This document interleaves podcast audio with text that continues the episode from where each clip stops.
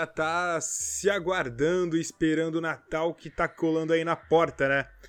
Fim de ano tá aí, NBA já avançou boa parte da temporada e a gente veio fazer um episódio meio que especial, não é mesmo, Felipe? Isso aí. Já foi esse um quarto de temporada aí, então a gente vai falar de algumas impressões que a gente já pode ter para seguir o resto da temporada, né? É, e para dizer, nesse momento, eu acho que já tem uma noção de como que tá a NBA, como que é a NBA nessa temporada, e para isso a gente vai eleger, eleger nesse, um, nesse primeiro quarto quem são os vencedores dos prêmios da NBA, né, Felipe? Com certeza. E vai ser puramente analítico. Com base, a gente analisou todos os jogos, a gente pegou essa semana inteira, ficou assistindo todos os jogos para conseguir chegar nesse nesse prêmio, né, Felipe? Exato, a gente nem foi trabalhar. Nem foi trabalhar, a gente só focou nisso. Foco total no buzzer beater, meu amigo. E antes de mais nada, Felipe, você gostaria de mandar aquele recado? Eu não, eles que se virem. É, mentira.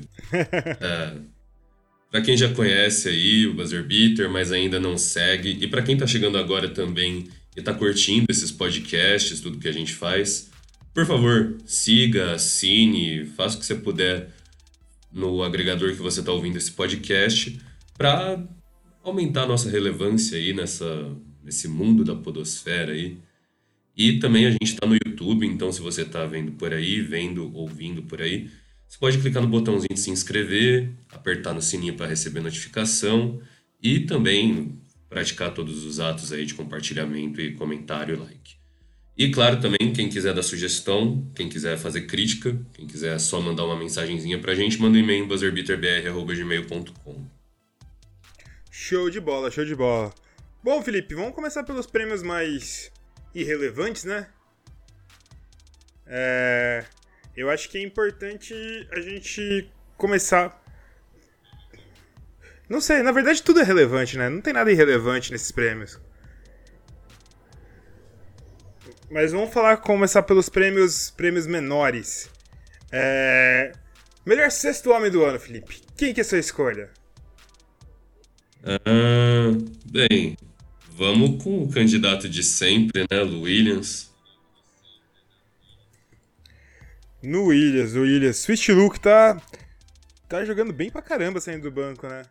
Como sempre, né? Mas é lógico que o espectro de responsabilidade é bem diferente nessa temporada, já que tem dois monstros, mas Sweet Lu sempre exatamente, um grande ativo. Show de bola, show de bola. É, pra mim, eu vou com o mesmo time, só que dessa vez não vai ser o Sweet Lu. Montress Harrell. Montress Harrell, pra mim, é o sexto homem do ano até agora, Felipe. Faz sentido. Uma temporada bem acima do que a gente pensa ofensivamente para o Montrezl Harrell. A gente já sabia que ele era um excelente jogador, mas ele adicionou algumas coisinhas na bagagem dele aí, né? E parece que o jogo com o Kawhi Leonard casou completamente, né? Com certeza, com certeza. E para quem tá estranhando, porque normalmente eles passam a maior parte do tempo na quadra, eles, na verdade, Lou Williams e Montrezl Harrell são reservas, né? Nessa temporada, o Williams só começou part três partidas e Montrezl Harrell começou duas. É, aquela velha tática, né?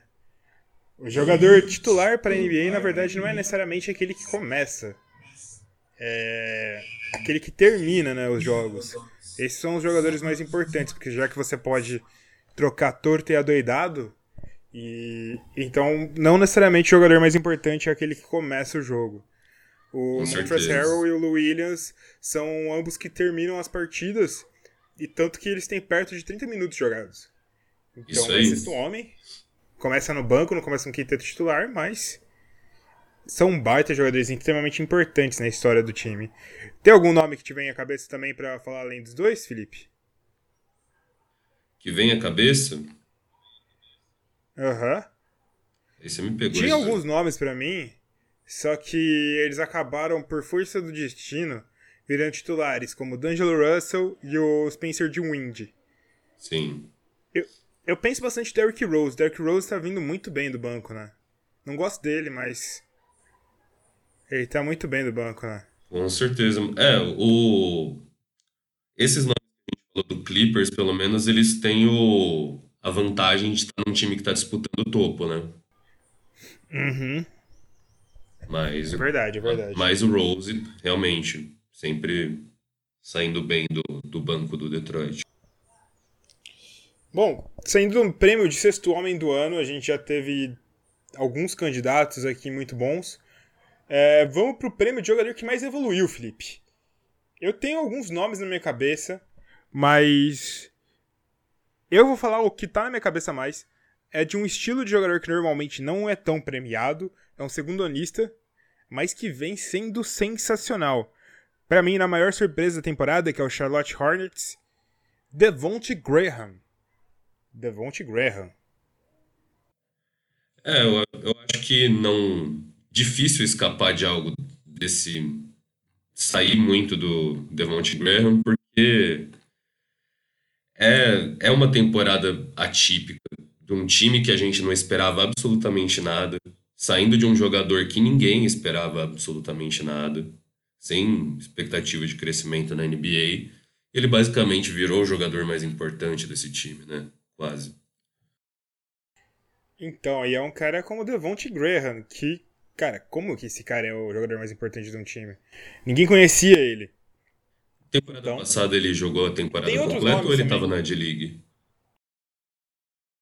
Ele jogou alguns jogos, acho que ele chegou a jogar 40 jogos, se não me engano. Mas começando, começando, começou uns 3, 4. Porque tinha o Kemba, né? Sim. E tem outros nomes também que são interessantes. O Brandon Ingram evoluiu bastante. Tem gente que aposta no Siakam duas vezes MIP, mas aí eu já acho doideira demais. Eu já ganhei um MIP uma vez, então esquece, esquece. Isso. Não, não seria errado dar um MIP para vários caras que estão em temporadas absurdas, né? Mas aí a gente já sabe que a competição deles é por outro prêmio. Não, não se deve nem considerar um prêmio de Most Improved Player. Não, e ele, e ele já ganhou, né? E ele sim, já ganhou sim. na última temporada, né? Então é meio estranho para mim. Mas. Você poderia falar do é... Luka Doncic, que tá tendo uma temporada tipo, absurda, mas aí ele tá já também, como eu disse, concorrendo a outro prêmio. É, eu acho que o Doncic poderia terminar a temporada entre os três, mas não sei se ganharia. Se ele não ganhar o MVP, que eu acho que ele não vai ganhar, aparentemente, até podem dar o prêmio de Most Improved Player dele como consolação, sabe? Sei. Então, sei lá, mas tipo, tem também um Bana Debaio que tá muito bem. A gente tem o Fred Van Vliet que vem bem também. Eu acho que tem algumas competições, mas eu eu diria que, tipo, se, se quiserem dar pro Don't, o Don't é um bom merecedor, mas se não for para ele, tem que ser pro Graham. Não tem como. Cara, é um cara que veio do nada e fez jogo de 40 pontos, bicho. É, é esse é o ponto. então, tipo, nada é tão absurdo assim. Bom, é... fechamos dois prêmios, Felipe. Defensor do ano, Felipe. Defensor do E aí? É, a gente já deu um prêmio para um, jogador de time de Los Angeles, eu iria para o outro time de Los Angeles. E Olha só. Ficaria com Anthony Davis, cara. Anthony Davis, ele vem merecendo, realmente vem merecendo.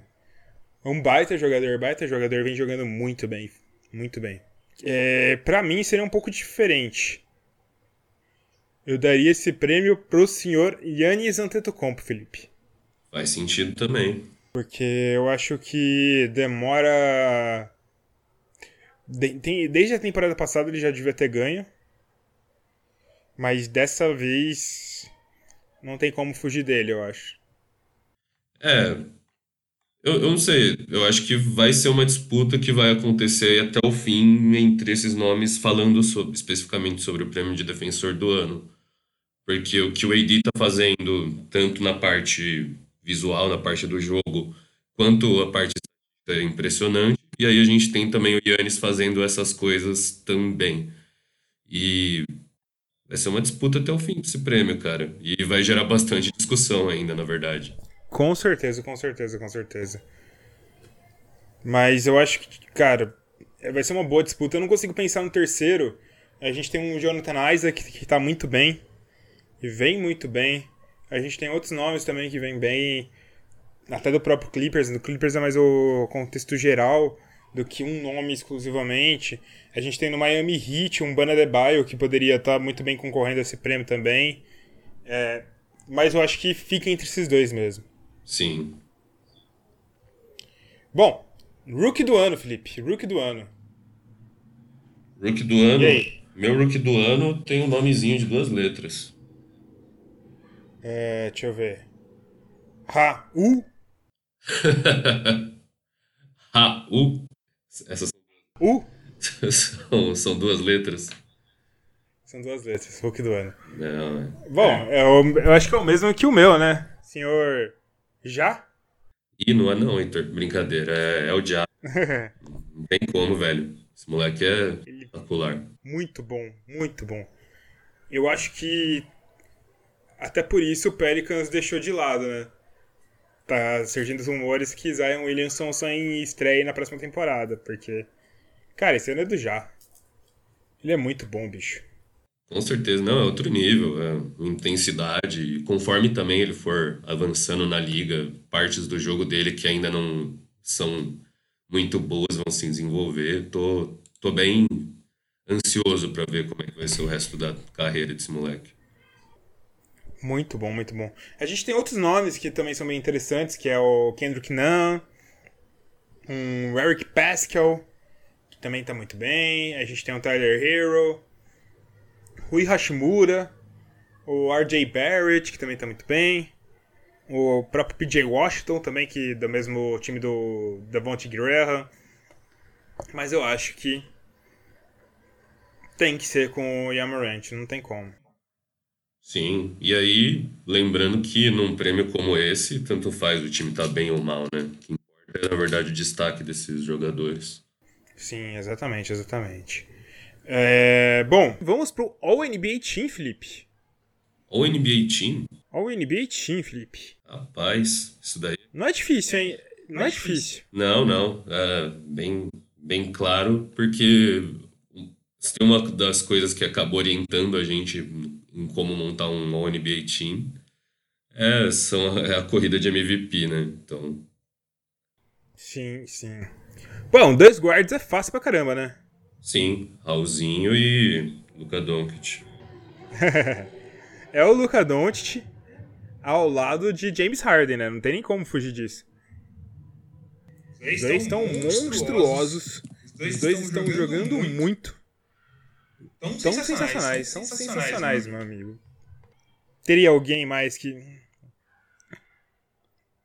Teria alguém mais pra destacar? Talvez o Kemba, né? A gente pode dar a menção Oz aí, o sexto homem desse NBA Team. é. Vamos fazer depois, a gente faz um NBA Second Team. Porque a gente, a gente tá usado hoje. A gente tá com sangue nos olhos. Bom, é... Depois do Ken, do, dos dois, também de forward não é difícil, né? Não, não. LeBron James e Giannis Antetokounmpo estão doidos nessa briga, doidos demais. É, é um absurdo. Um absurdo. Giannis é, um absurdo. é fora do comum, cara. E não tem nem como questionar, falar que ele não deveria estar tá no All First. É. O duro é o center, né? A gente poderia colocar um Anthony Davis como center? Poderia, mas ele não tá jogando de center. É, o center que eu gostaria de colocar não não tá necessariamente uma grande temporada. Então, eu não sei. Os três tem três centers que são três grandes centers da NBA hoje em dia. Joel Embiid, Nikola Jokic e Carl Anthony Towns. O Embiid e o Jokic estão com uma campanha maravilhosa, mas eles não estão tão bem quanto eles estavam na temporada passada. O Towns está melhor do que na temporada passada. Só que o Minnesota não está tão bem contra o Denver e os Sixers. Aí a gente fica com aquela sinuca de bico. A gente faz o quê, Felipe? Você escolhe. Eu escolho? Com você. Eu, eu tenho esse poder? Você escolhe. Esse poder é seu. Rapaz. Eu, eu não vou escolher Nikola Jokic. Eu acho que, por mais que o Denver esteja com uma campanha melhor, bem interessante. Melhor não, né? Mas bem interessante, eu acho que ele não merece. Aí a gente fica entre Joel Embiid e Carl Anthony Towns, cara. Cara, eu vou, vou dar É, uma acho pra que... galera que reclamou alguma coisa que a gente falou do Carl Anthony, Carl Anthony Towns e vou dizer que dessa vez eu vou dar pra ele o All First, De quem? Pro Towns? pro Towns. Ou pro Embiid? Towns. Pro Towns. Pro Towns. Eu vou ser diferente, já que eu tô em dúvida dos três, vou apostar num quarto. Domantas Sabonis tá no meu All NBA First Team. Tem essa, né? Ele tá jogando como pivôzão, né? É uma boa. Faz sentido, cara, faz sentido. Ele tá sendo lembrado, né? na- nas listas, e o Indiana tá- recuperou muito bem daquele comecinho de temporada meio chato. E muito disso Sim. vai nas costas do Sabonis, né? Que tá realmente impressionante. Exatamente, exatamente, exatamente. É... Você, quer, é, você quer esboçar um second team só pra não deixar a galera triste com os nomes que ficaram de fora? Ah, a gente pode brincar. E aí a gente já coloca o Anthony Davis aí pra quem não quem quiser reclamar. Não xinguem a gente, né? É, Seria, sei lá, Kemba Walker, Devin Booker, eh, Pascal Siakam, Anthony Davis e algum outro pivô que eu já tô cansado de escolher pivô aqui. É, a gente citou dois aí. É algum desses, né? A galera já escolhe. É, o, o meu no primeiro time é o Towns, o seu no primeiro time é o Sabonis. E aí, No segundo time a gente coloca o Jokic, o terceiro time, que aí já tá liberado. No segundo time a gente coloca o Jokic já. olha só. Só eh, concorda no segundo, no segundo time e pronto. Eu não vou falar porque senão vão dizer que é clubismo. Bom, é, prêmio de MVP, Felipe. Quem que é MVP desse momento? MVP é o meu, meu grego favorito. É o Yannis Antetokounmpo, né? Putz, eu gostaria de falar que é o Luca Doncic. Eu gosto do Luca Doncic, eu acho que é uma baita... Tem baitas argumentos pra ele conseguir chegar aí. É um rookie que chegou de 21 pontos, subiu pra 30 pontos na segunda temporada. Vem fazendo um time que é no mínimo deplorável. Chegar aonde tá chegando. Tá bem pra caramba. Triste que machucou. Vai ficar talvez um tempo fora. Mas o que o Yannis vem jogando, meu amigo? Não, E Não tem comparação, né, Felipe? Yannis está, como sempre, fora do comum, mas é aquela história de sempre, né? A gente acha que a gente já viu todo o absurdo que ele é capaz de fazer, só que aí chega uma nova temporada e ele vira um demônio, cara. Não dá. Lembrando também que ele tá propulsionando o time para uma temporada histórica, cara. Eu acho, o Milwaukee tá o quê? 18 vitórias seguidas? Vou confirmar isso pra você. Mas pode continuar construindo seu argumento. Não, é, é o todo. E Yannis é, é imparável. Tem a parte física, se a gente falar de fundamento, a parte ofensiva, a parte defensiva, que a gente. vo- Você que deu o prêmio de Defensive Player of the Year pra ele, e também totalmente merecido. E, cara, não tem. Não, e além do que ele tá matando as bolinhas de três dele realmente, né? Isso, tá. É, é, bola de três é aquele negócio. Você vai chutando, vai chutando e vai ficando confortável. E isso sair da mão desse rapaz é absurdamente assustador. Exatamente, Felipe, exatamente. É, a gente tem uma, duas, três, quatro, cinco, seis, sete, oito, nove, dez, onze, doze, treze, 14, 15, 16, 17 e 18 vitórias seguidas, Felipe. 18 vitórias seguidas. 18 vitórias seguidas. E todas, quase, Esse time tá um absurdo. e quase todas dando, metendo uma piaba, né? Tipo, 20 pontos de diferença. Não, não teve muita, muito jogo perto nisso. Não teve jogo perto, na verdade. É, cara, não é. Nenhum desses foram jogos pertos, cara. é um, é um monstro, cara. E é o que você falou, bem que a gente gostaria, a gente gostaria de forçar para falar, ó, a gente quer dar o prêmio para Luca Doncic, nosso Wonder Boy, mas não dá. Eu acho que o Luca Doncic é com certeza o segundo o que disputa esse prêmio. É, vale lembrar que ele tá melhorando desde o início da temporada, ele não tá mal na temporada. Tipo, ele começou bem pra caramba e continuou subindo o nível dele. Então talvez até o final da temporada ele esteja melhor. Obviamente tem LeBron James. LeBron James tá muito bem. Muito bem, meu amigo. Muito bem. Ainda mais se pensar que ele tem 35 anos. Que é outro fator absurdo de se colocar. A gente tem também o James Harden que tá jogando. Jogando muito. Jogando muito. James Harden tá jogando muito, Felipe. E talvez um Pascal Siakam. O quinto lugar já é mais disputado. Eu coloco Siakam porque eu gosto dele e eu acho que ele tá fazendo muita coisa, muita coisa foda. Mas é mais disputado, né? Isso. E é, o, o MVP Leather, né, o último aí, que saiu no dia 13, do seu Smith, ele, é, ele coloca o Anthony Davis, né? E ainda cita o Jimmy Butler em sexto lugar, Pascal Siakam em sétimo. E é, esse quinto lugar aí acaba sendo um pouquinho mais disputado. Acho que os caras que estão acima estão bem claros o quanto eles estão acima do resto da, dos jogadores. Mas. Show de bola, Felipe. Chegamos ao fim do nosso podcast. Você tem mais alguma coisa para destacar? Hoje foi bem curtinho, né? Fim de ano. Bem dinâmico. É, bom, só lembrando, né? Se você ainda não é inscrito no nosso canal no YouTube, se inscreve lá. Se não assina nosso feed de podcast, assina nos principais agregadores disponíveis no mercado. Também convida seus amigos para ficar um, virar um buzzer louco, assim como você. E eu acho que é isso, né, Felipe?